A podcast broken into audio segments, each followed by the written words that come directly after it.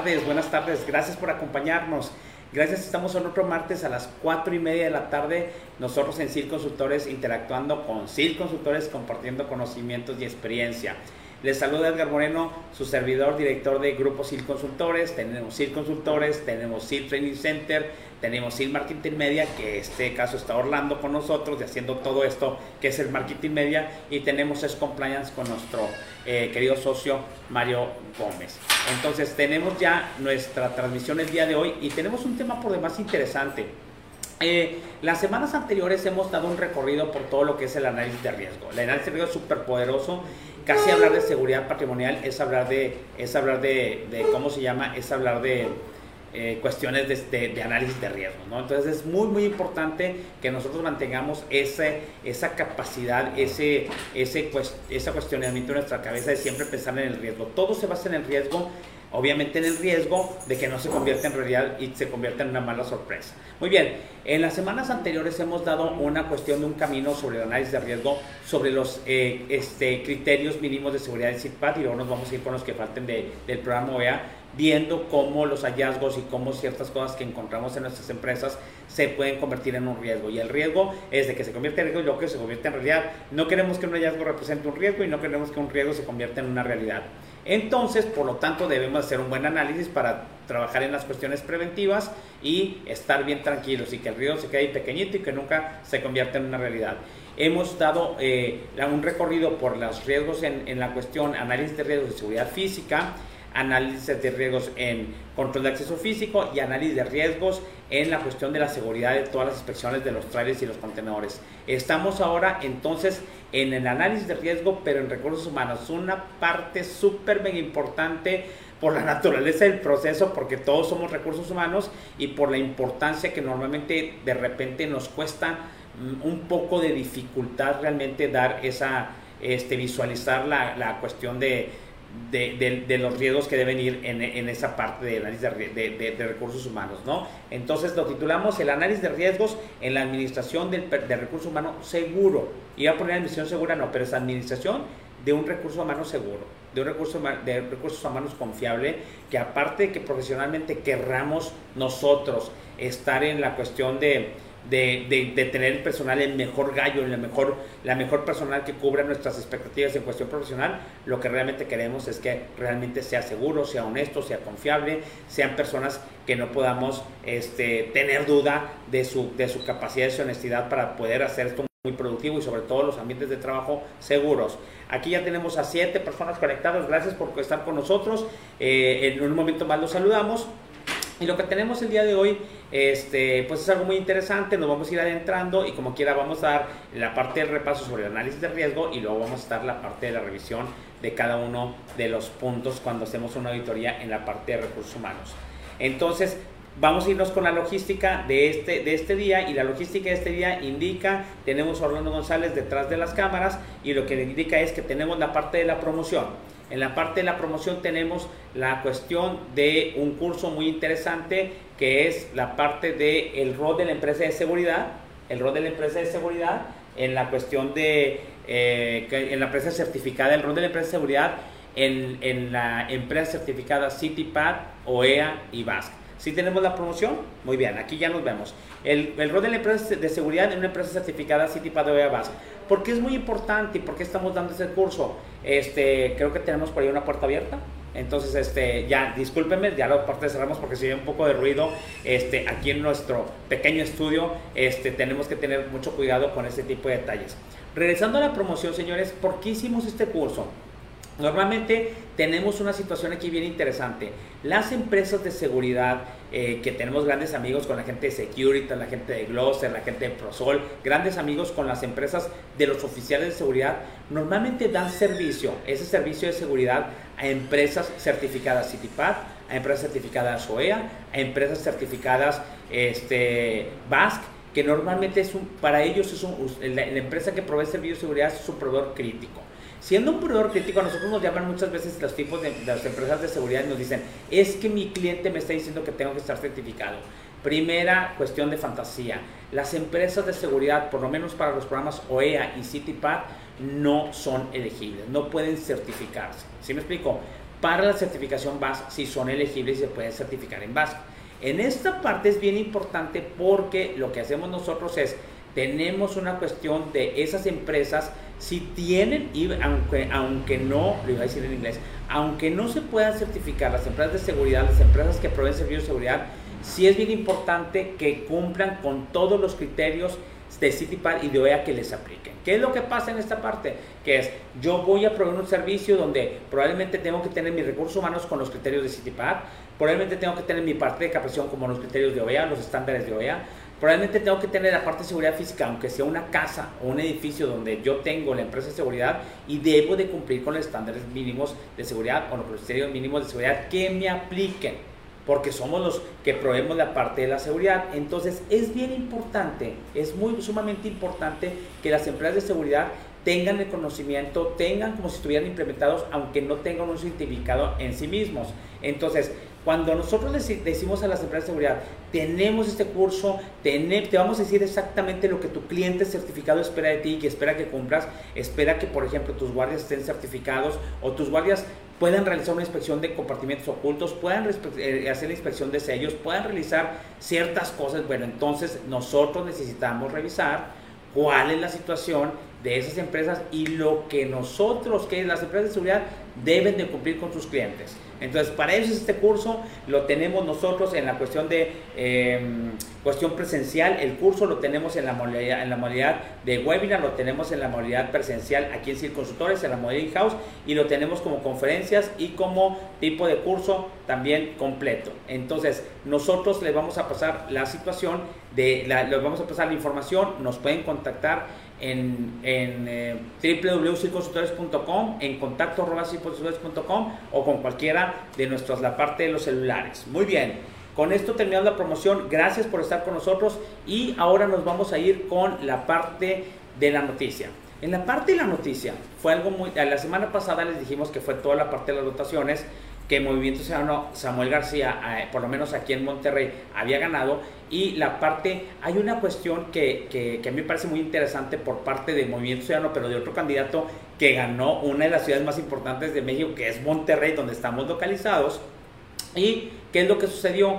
Nosotros estamos con una cuestión de un nuevo alcalde, que es Luis Donaldo, eh, Luis Donaldo Colosio Riojas, hijo de Luis Donaldo Colosio Colosio Murrieta, que fue candidato a la presidencia de la República eh, hace un buen de años y que fue asesinado. Todo el mundo lo conocemos.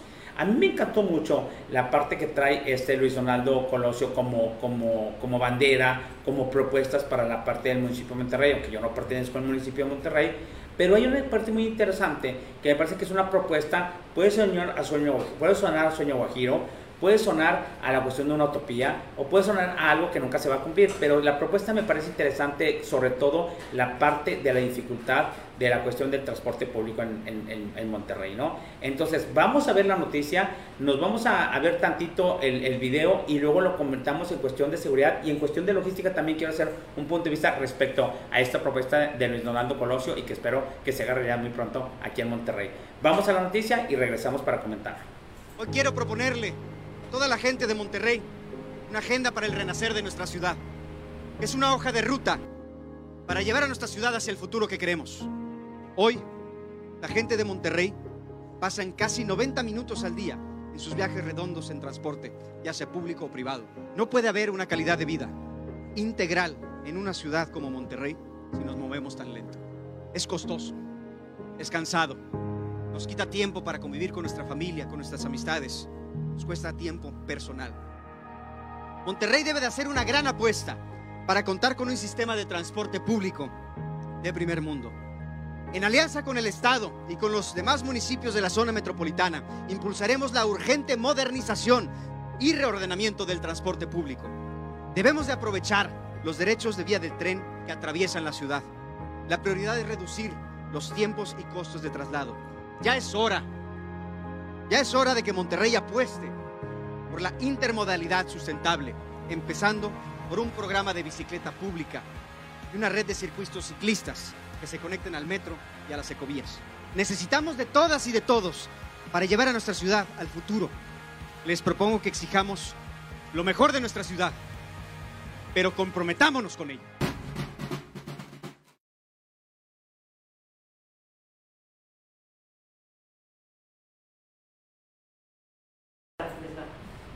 Ok, gracias Itorio, gracias por la cuestión de que estamos en, esta, en esta noticia. Entonces, eh, necesitamos aquí una cuestión de un análisis, me, me gusta mucho el análisis de, Luis Donaldo en la cuestión de, eh, en la cuestión de que él está en, en una situación aquí muy importante eh, proponiendo una cuestión del transporte público. El transporte público es algo muy importante y es en la, en la cuestión de, de permítame un momento, este, por ahí vamos a traer ahí un, un, cargador, ya, listo.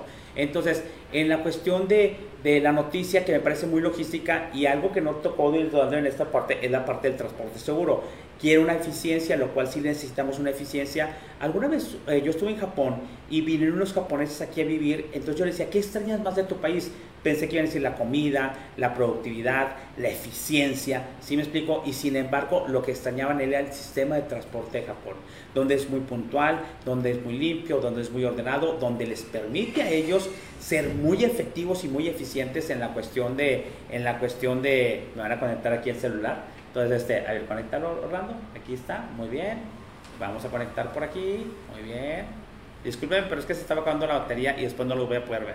Entonces, eh, en esa parte me pareció muy interesante porque eh, el, japonés me acababa de decir que yo tenía una cuestión, déjame ver si funcionó. Se me hace que sí funcionó, espero que ya esté funcionando. Entonces, el japonés, la persona japonesa que era una chica me decía, es que lo que extraño más es el sistema de transporte porque me puedo trasladar sin yo tener un carro y sin yo tener una bicicleta a cualquier parte de Japón con el sistema de transporte que es muy limpio, muy eficiente, muy organizado. Entonces, yo nunca pensé que fuera eso, lo cual me radica en la importancia que en México, como dice Luis Donaldo, perdemos mucho tiempo en la parte del transporte, tenemos un transporte sumamente ineficiente, nos lleva un promedio una a dos horas trasladarnos a nuestro centro de trabajo, regresar a nuestro centro de trabajo, regresamos cansados, yo veo que en las oficinas mucha gente que no tiene carro llega cansada, mucha gente eh, llega fastidiada, este, llega inclusive con, este, con un calor impresionante, sobre todo en esta ciudad, aunque haya clima en muchos de los transportes, y es una cuestión que no nos permite a nosotros que avanzar ni como ciudad ni como país. Yo estoy totalmente de acuerdo, me encantó la propuesta, ojalá sea cierto, pero le, añadiría, y es un mensaje que, que ojalá y que le llegue por algún lado a Luis Donaldo Colosio, que es el transporte también tiene que ser seguro. En esta parte estamos en los dos criterios que siempre manejamos aquí. Aquí manejamos seguridad, logística y productividad. Entonces en esta parte es que sea logísticamente factible el, transporte, que sea bien rápido, que sea bien productivo, que nos permita llegar a nuestros centros de trabajo, a nuestras casas de una manera rápida o a cualquier lado de una manera rápida, rápida, eficiente, productiva, pero que sea seguro, señores.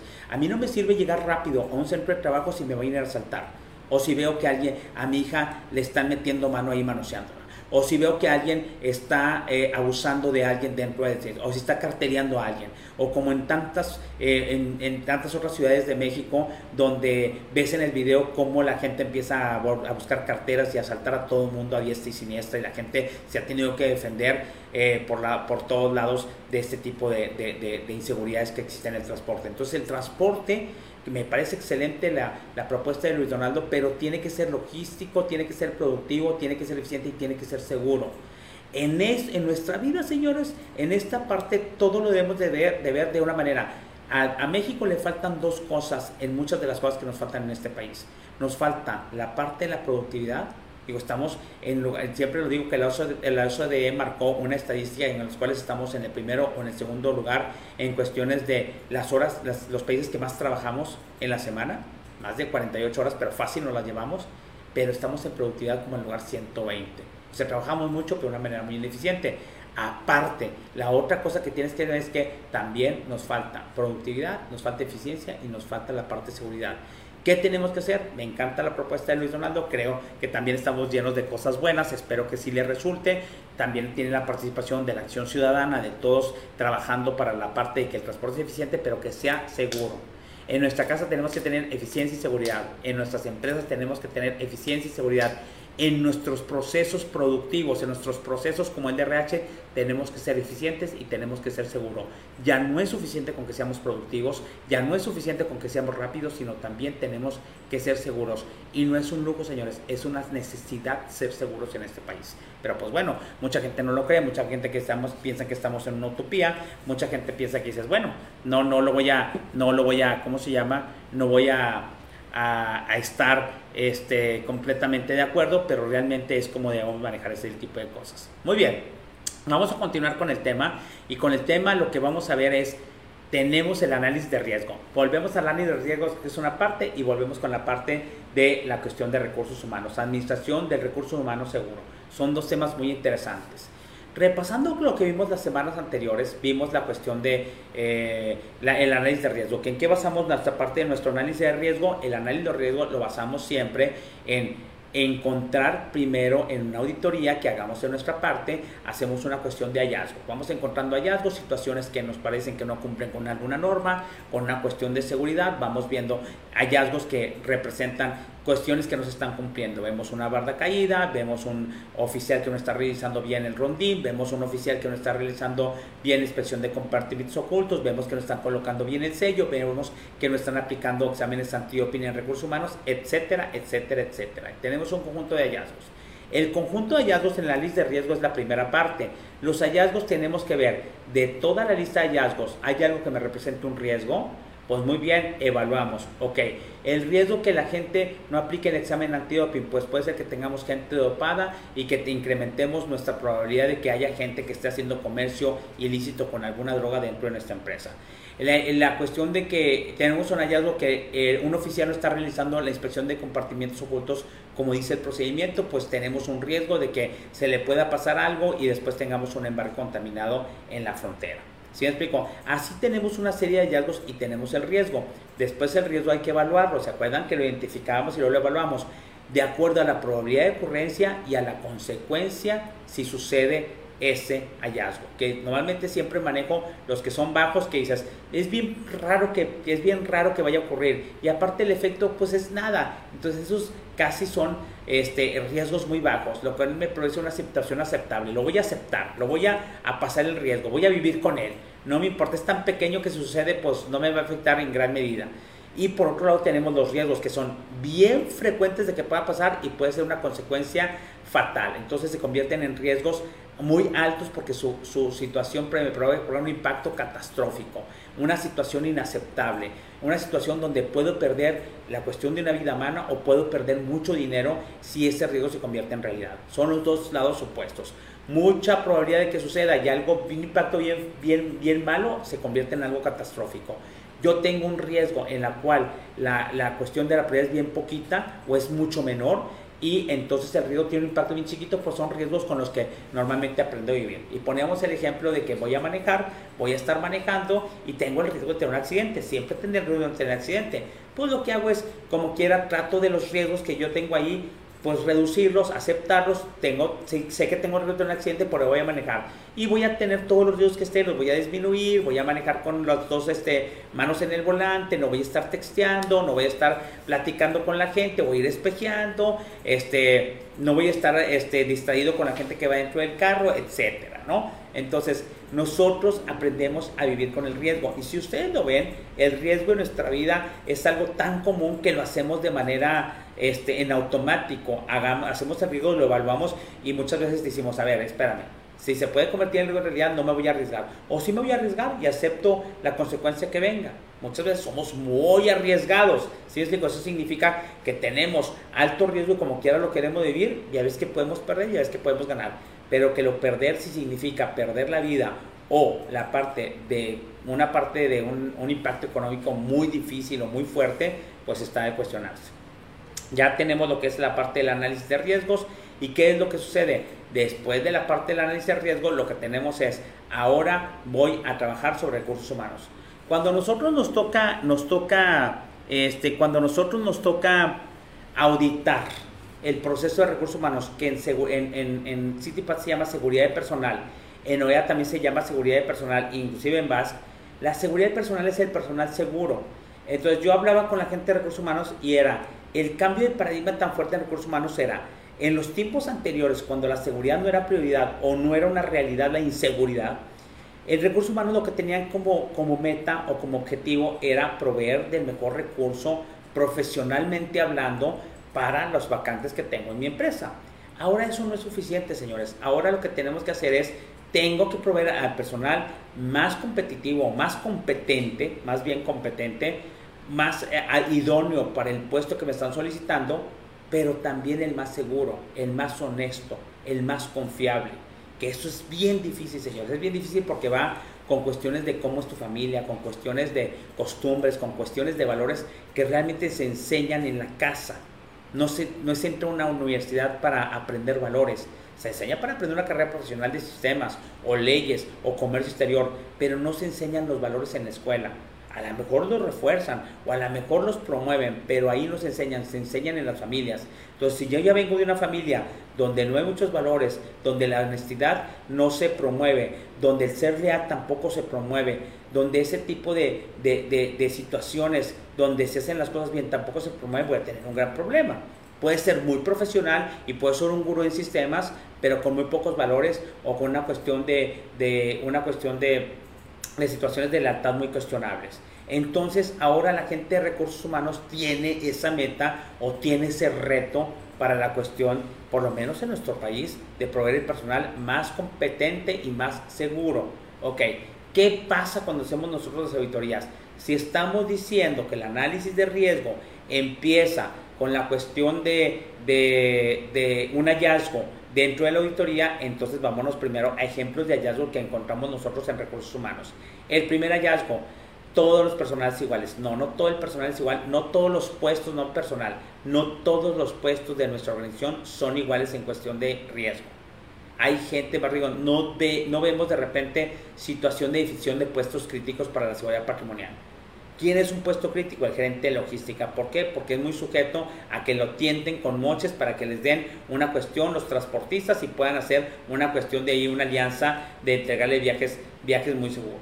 ¿sí? O viajes muy, muy atractivos económicamente hablando. ¿sí? ¿Quién puede ser un puesto crítico? En la persona de seguridad, el gerente de seguridad, por toda la parte de que él está a cargo de toda la seguridad de la empresa y por lo tanto tiene que saber todos los puntos débiles de la empresa y los puntos fuertes porque él es el que está y conoce la parte de la seguridad y qué le duele a la empresa y por dónde le pueden llegar. ¿Quién puede ser un puesto de, un puesto, no hablamos de personas, un puesto de crítico para la seguridad, un puesto de riesgo? Un puesto de riesgo puede ser el gerente de sistemas. Siempre les pregunto, ¿por qué el gerente de sistemas o alguien de sistemas? Por el control de la información que tiene a su, cargo. Toda la información sensible, imagínense, muchas veces nosotros, no sé qué hizo el de sistemas, pero le mueve aquí, le mueve acá, le mueve allá y tiene todo una cuestión de información a su merced. Tiene una cuestión de información dentro de su poder y eso es bien, bien riesgoso, es muy complicado.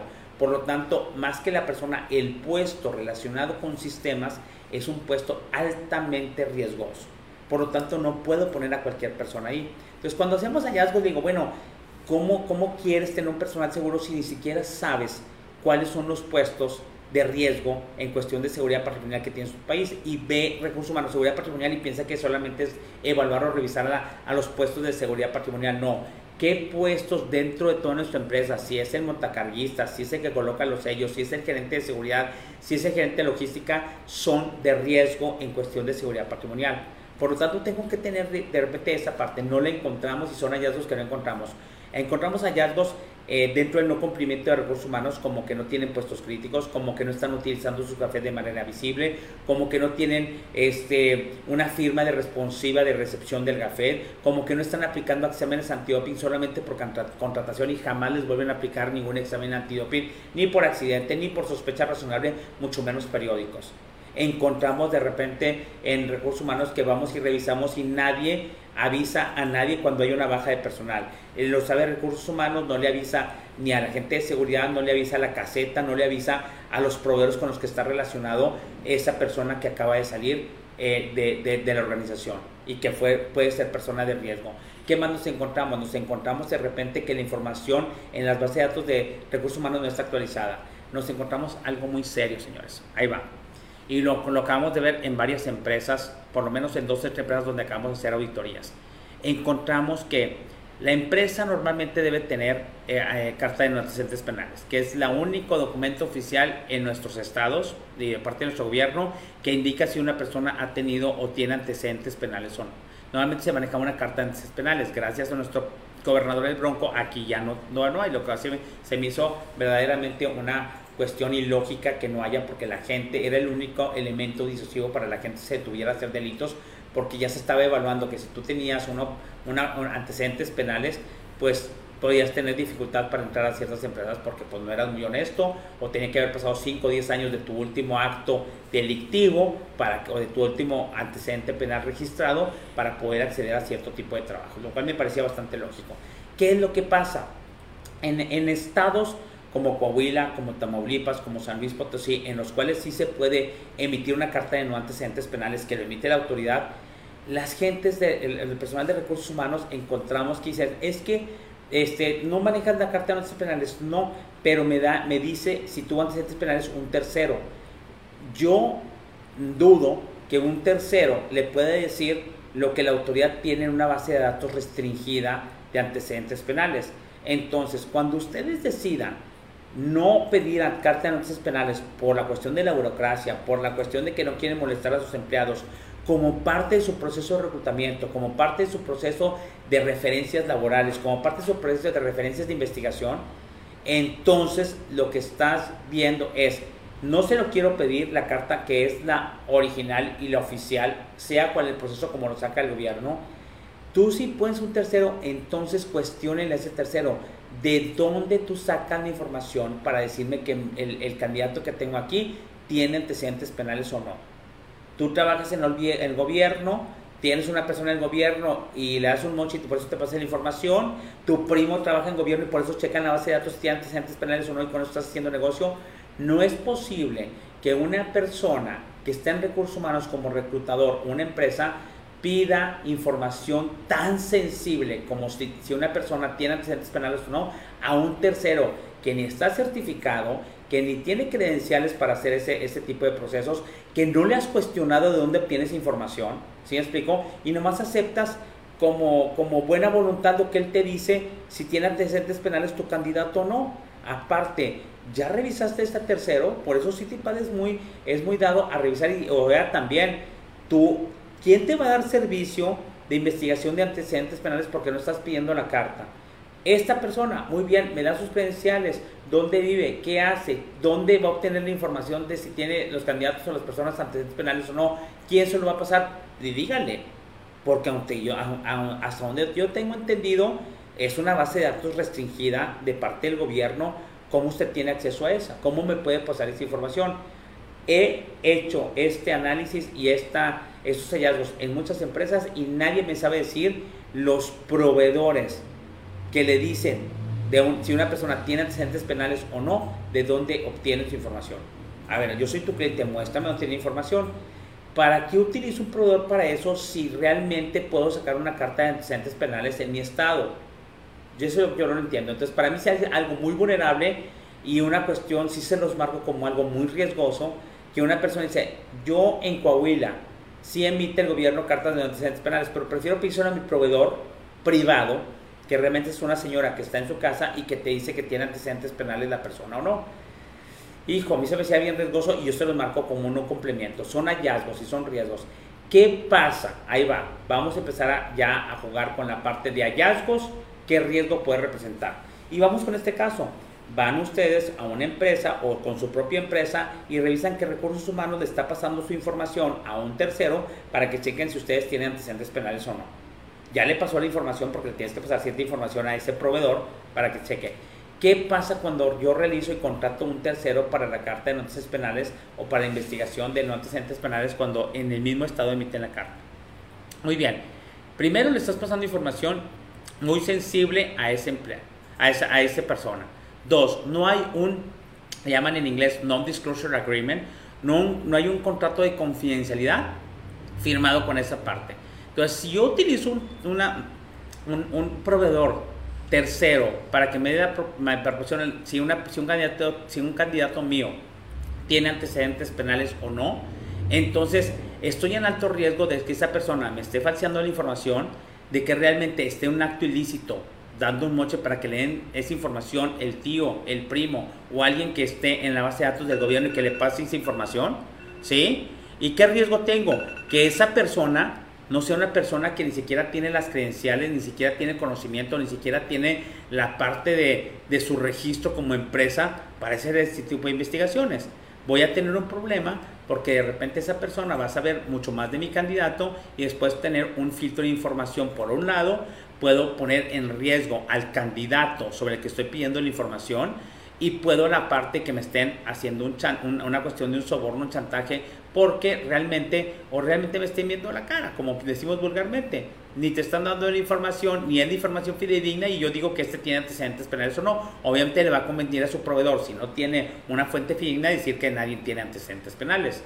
Puedo confiar en eso y entonces ya convierto en un riesgo. Ese riesgo para mí se me hace muy alto, porque realmente como no te están dando información fidedigna, una persona puede tener delitos, pero porque ese proveedor te dijo que no tenía delitos o antecedentes penales, lo voy a contratar para ser gerente de logística. O lo voy a contratar para ser el oficial de seguridad que me va a inspeccionar compartimentos ocultos. El riesgo se va haciendo muy alto. Porque una persona deshonesta, una persona no confiable, una persona que tiene delitos registrados en la autoridad, es la persona que me está cuidando el embarque. Pues ¿cómo? Entonces esa es una alta probabilidad que pase, sí es una alta probabilidad de que pueda suceder algo malo y el impacto puede ser hasta un embarque contaminado o puede ser un problema que yo tenga a gente mala trabajando dentro de mi empresa.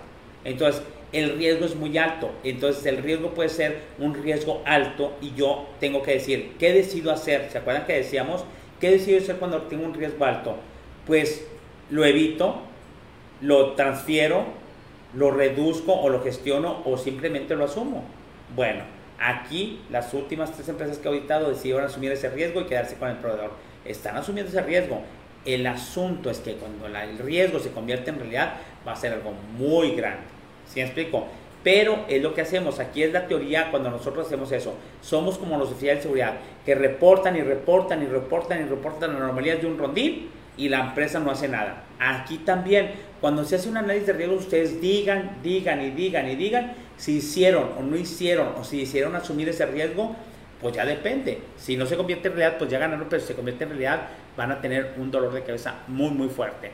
¿Cuál puede ser otro riesgo normalmente en la identificación, en la administración del personal seguro? Que no estén poniendo antidoping, que nada más pongan antidoping de contratación. ¿Qué pasa? Pues ya pasé una prueba, pasé el antidoping, pero dentro de mi vida laboral yo no sé, de repente tengo una adicción, decido no sé consumir drogas o decido por cuestión de que aquí hay mucho de moda en Monterrey cierta fumar cierta cierta droga en algo muy fashion o muy muy este muy de lujo unas pipillas ahí que venden de, de, de incluso que es marihuana líquida. Entonces tú y que es muy muy de moda. Entonces qué es lo que pasa que si yo no pongo antecedentes si yo no pongo, perdón, antidoping, ¿qué es lo que pasa? ¿Soy el de montacargas o soy el que hace inspección de compartimentos ocultos o soy el que carga? De hasta riesgo de accidente tengo. Entonces, si yo no pongo exámenes antidoping periódicos, pues la, gente normalmente puede volver y puede eh, salirse de control un consumo de alguien de, dentro de la planta y resulta con que está en un puesto crítico como el puesto de montacargas o el puesto de la gente que carga la mercancía de exportación hacia Estados Unidos. ¿Sí explico? ¿Qué es lo que pasa? Como no tengo antidoping, tengo un alto riesgo de que la gente se pueda dopar sin ningún problema. Es, increíble, porque yo siempre digo, ¿dónde creen que encuentran cuando nosotros este, hacemos algunos ejercicios? En los lockers, es bien común, todos en los lockers, pues es común, porque la gente mucho más, maneja mucho más eso eh, por consumo personal o por consumo por moda, pero dentro de una empresa es un riesgo muy alto si yo no tengo controlado y no más pongo antidoping de contratación y ya no vuelvo poner un antidoping, solamente si hay una sospecha, un accidente, pues ya estoy reaccionando. ¿Sí me explico? Entonces, si yo encuentro que la empresa que estoy auditando no está aplicando exámenes antidoping o solamente aplica exámenes antes de contratación, le voy a poner que eso es un riesgo y el riesgo es que después alguien pueda estar dopado y pertenezca a un puesto crítico para la seguridad de la empresa y entonces tengo un riesgo muy alto que se convierta en realidad. Cuando se convierte en realidad, ya tenemos que tapar el pozo porque seguramente el niño ya murió. Entonces, eso es bien importante. Entonces, aprendamos a encontrar los riesgos en nuestras auditorías en seguridad del personal como los que estoy encontrando. ¿Sí me explico? Entonces, pues bueno, ahí la cuestión, este, voy a hacer una cuestión de, una, una, una, revisión aquí de la gente para hacerles un saludillo antes de pasar a esta, a esta parte donde estamos este, nosotros, este, donde estamos nosotros eh, revisando cómo estamos aquí. Déjame para saludarlos, pero me perdí un poco, no sé dónde están, pero pues a ver, déjame ver si... había poquita gente conectada, pero déjenme ahí los, los, los saludo, no sé si tenga por aquí la transmisión en vivo, que no veo por ningún lado la transmisión en vivo. Eh, sí, aquí está la transmisión en vivo. Y déjenme saludar por la gente que se conectó. Muy bien, pues aquí déjenme ver, aquí estamos viendo a Miguel Arriola, gracias que nos saludas de Paraguay, Miguel, gracias por saludar, por saludarnos y por estar aquí. Veo pocos, este, no sé porque como le moví, entonces no sé si algunos se borraron y todo Ricardo Ángel Griso, gracias por escucharnos, gracias por estar con nosotros y gracias por eh, poner su atención y por, su, por sus, este, ¿cómo se llama? Por sus este, saludos, si me explico? Gracias. Este, Medid de León, gracias por estar aquí. Tenía pendiente de hablarte, Medid. Bueno, espero que hablamos ahorita después pasando a la parte de Facebook. Rogelio de Dios, gracias porque Rogelio está aquí presencialmente, se vino con nosotros y estamos aquí. El día de hoy hubo un accidente de un transporte urbano con una persona muerta. Eh, pues eh, es, es, cuestión de safety en la parte de, del transporte urbano y que safety, security y aparte que sea eficiente.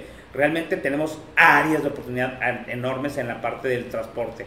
Muy bien. Eh, Lobo, Lobo Cabil, ya también saludos a José Luis Cadena, también a Merid de León. Lobo Cabil, gracias por estar con nosotros. Gracias a Iván también que está con nosotros y creo que ya había visto a otras personas conectadas al principio de la transmisión que ya no vi quiénes estaban. Pero bueno, qué bueno que nos acompañan y qué bueno que estamos en esta parte.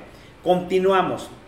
Cuando tenemos la parte de recursos humanos es bien interesante porque es información, es cuestión muy sensible. ¿Qué podemos encontrar también en recursos humanos? Los famosos estudios socioeconómicos. La gente no le gusta hacer los estudios económicos, se les hace muy tedioso, se les hace muy este, burocrático, pero es una cuestión eh, que tenemos que llevar para reducir el riesgo. ¿Qué reducimos cuando nosotros aplicamos un estudio económico? ¿Qué riesgo reducimos cuando lo estamos aplicando? Normalmente los programas como CityPad o como EA ponen estándares, ponen subestándares y ponen medidas de seguridad que tienes que tener porque les reducen el riesgo a que le suceda algo. Por eso yo soy muy dado a que cuando los oficiales de la aduana de Estados Unidos nos preguntaban, ¿es que nos debe batallar para implementar CityPad en México o EA? Dije, batallamos un montón porque nosotros no le vemos utilidad a una, a una cosa que nos está pidiendo un OEA o un CityPad. Si lo analizamos, nos dicen, por ejemplo, en recursos humanos que tenemos que tener estudios socioeconómicos. ¿De qué nos sirve poner estudios económicos? Nos sirve para reducir el riesgo de un enriquecimiento ilícito. No, no pasa, no, no pasa. Piensan que nada más los grandes gerentes y que por los moches y todo el. No, y ahí va un caso. Normalmente una vez auditamos y encontramos que una persona este, de un puesto de no tanto sueldo eh, que podía ser un personal de bodega sin hacer ninguna cuestión discriminatoria, un personal de bodega y traía un iPhone de los de última generación que es el iPhone, que es el iPhone número, el último Orlando, el 12, el iPhone 12, que costará como unos 30 mil bolas, unos 30 mil pesos, y entonces dices, ah, de repente trae un iPhone 12 y dices tú, bueno, es el muchacho de bodega, es el que carga, vamos a su expediente y no nos sale su estudio económico ni su sueldo para una cuestión de, de, un iPhone. No estamos diciendo que haya sucedido algo. Pero luego después del iPhone trajo otra cosa y dices, ah, cañón, no traía carro ni traía nada, pero traía una serie de joyas de repente el muchacho. Y sucedió una parte. ¿Qué es lo que haces tú? Sospecha razonable, pongamos un antídoto y no sea que esté ahí haciendo una cuestión, pues no, no pasó nada.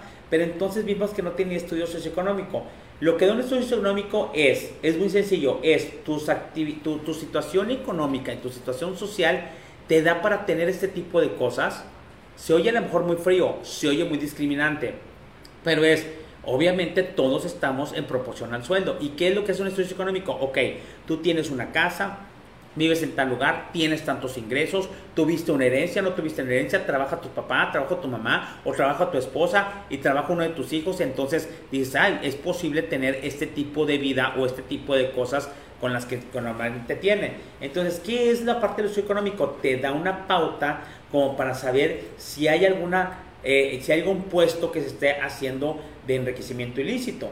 ¿Por qué? Porque ves que se maneja mucho flujo de efectivo en las plantas por, un viaje, porque te cargues más rápido, este, porque, porque metas ciertas cosas, ¿sí me explico? Porque pasas información. Entonces estamos llenos, sobre todo mucho de la gente que no es muy buena, lo que aprovecha es que hay muchos puertos de sueldos muy bajos y dices, bueno, con mil pesos, con 500 pesos, con 1500 puedes soltar información, puedes pasar fotografías, puedes enviar cierta información a través de sus celulares para después tener información sobre un área en la cual se va a cometer un delito. ¿Sí me explico? Entonces, ahí es muy grave. Entonces, toda la cuestión cuando nosotros les decimos a las empresas pongan estudios económicos porque los marca Citipat, porque los marca OEA, dicen, ¿a poco los marca? ¿Y para qué los tenemos? Es muy tedioso, hasta hecho, ¿saben qué? Bueno, no lo quieren hacer con visita domiciliaria, hagan una solicitud mucho más extensiva de la solicitud normal, donde la persona declare que, que, vive en tal lugar, que tiene ciertas, este, ciertos, ciertos este, cuestiones materiales, como para indicar de qué, de qué qué, poder adquisitivo tiene. Y entonces a lo mejor si compra un iPhone 12 o compra alguien una camioneta, pues no resulta tan ilógico de acuerdo a lo que él tiene declarado. De hecho, los políticos no hacen la 3 de 3 o la 4 de 4, entonces las cuestiones de las declaraciones que hacen los políticos, ¿por qué? Porque lo que estamos viendo es que de repente dices, ¿cómo es posible que alguien como los famosos de la Casa Blanca, que se manejó en un momento dado con la primera, ex primera dama de nuestro país, dices, pues no, hasta la gente decía, no es posible que tenga esa casa por una cuestión de lo que ganó como actriz. ¿Sí me explico? Bueno, es lo mismo en nuestras empresas.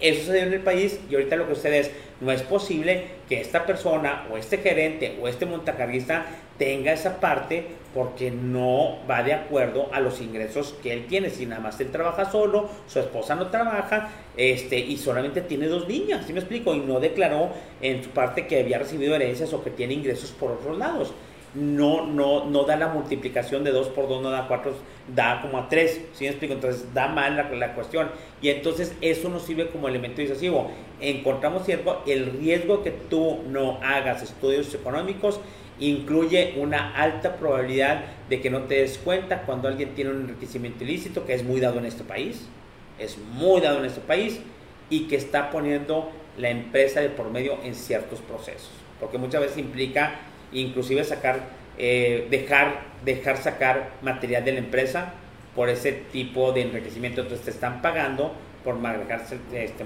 por, por, proporcionar información o por dejar pasar ciertos embarques o por, programar cierto material en la mañana, etcétera. Entonces eso también representa un riesgo.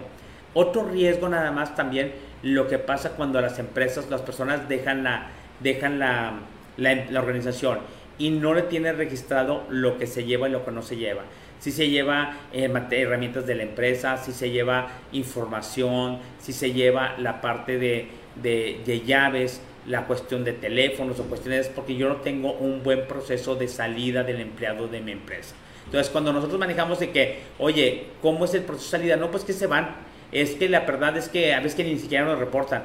Es que no voy a conciliación. Es que nada más este, la gente de nóminas es donde yo verifico si no tiene préstamos. No, tenemos que revisar cuál es el riesgo de que la gente no haga entrega su, entrega de herramientas o su entrega de equipo cuando sale, de que ese equipo él se lo lleve, de que haga mal uso de él, de que haya una cuestión de destrucción de información. Nos ha pasado también. Normalmente eh, eh, se les olvidó o no tomaron en cuenta que una chica traía una laptop de la empresa y lo que hizo la, persona la quebró antes de irse. ¿sí digo? Pues obviamente salió en malos términos con la empresa, el no habérsela recogido o el no haberle recogido sus accesorios antes del proceso de salida, pues fue algo terrible porque les perdió mucha información. ¿Sí me explico? Porque dañó su computadora y pues se fue al, al, suelo con ella y dijo, ahora sí córranme, ¿sí me explico? Digo, cuestiones como esas son bien importantes encontrar en la parte de recursos humanos. Normalmente, ¿qué pasa también en recursos humanos? Pasa mucho, para eso es de otro índole que es la capacitación, pero eso lo vamos a tocar en el siguiente, la siguiente semana.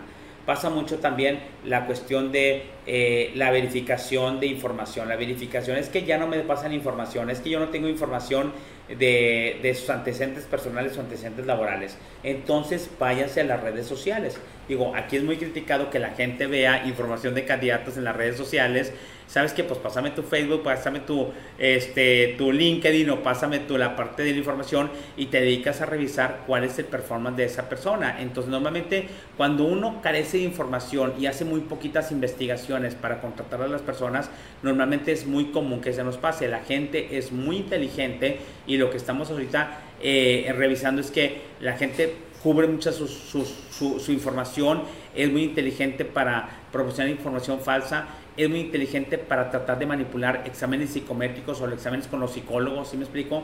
Entonces, muchas veces tenemos, como decía la Lupita Radillo cuando nos acompañó, hay una cuestión de riesgo que ni estamos valorando en la entrevista para saber si, ese, si esa persona es realmente eh, eh, está habilitada o tiene la, la, competencia para un puesto. Segundo, que realmente tenga la parte de buena familia y de valores. Y tercero, que no traiga un problema psicológico. Estamos hablando aparte de la pandemia. Si antes de la pandemia normalmente hay mucha gente que trae sociopatías, digan a nosotros que nos fue súper mal con una persona aquí que era un sociópata, este, trae alguna cuestión de bipolaridad, trae una cuestión de algún, algún detalle psicológico o de que necesita terapia, es bien importante y eso nos está evaluando.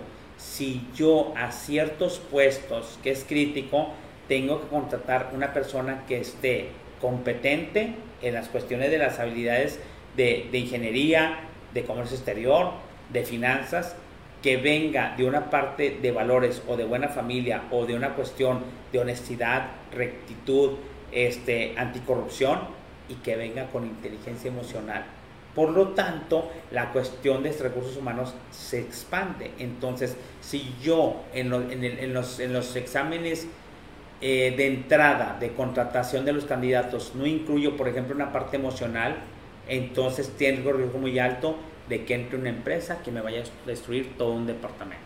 Entonces eso es bien importante, es nuevo en recursos humanos, la gente de recursos humanos se va a tener que preparar más a saber la parte de la entrevista psicométrica, la entrevista psicológica, lo que va a ser más la parte de cómo determino si una persona pudiera tener una sociopatía o algo similar, alguna cuestión eh, emocional que pudiera afectar la seguridad y la cuestión de la logística de su empresa. Eso es sumamente importante, señores. Entonces, si yo hago el análisis de riesgos, tengo que considerar todos esos factores porque es bien importante. Antes con el examen psicométrico y, el, le ponemos el, el, cleaver y le ponemos la parte de, de los exámenes de inteligencia y qué cuántas y todo el. Bueno, ahora es la parte de los valores, la parte que te denota, la parte de, de, de honestidad, la parte de, de lealtad científico y aparte la inteligencia emocional.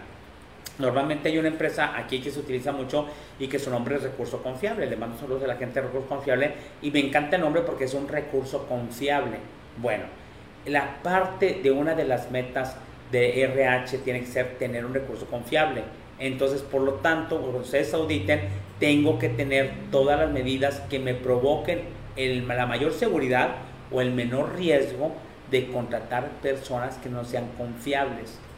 El impacto de las personas, ya cuando las tenemos adentro, que pudieran ser no leales, que pudieran ser deshonestas, que pudieran este, tener un problema de adicción, que pudieran realmente tener, ser antivalores, se va a provocar ese riesgo cuando se convierte en realidad una serie de problemas muy grande.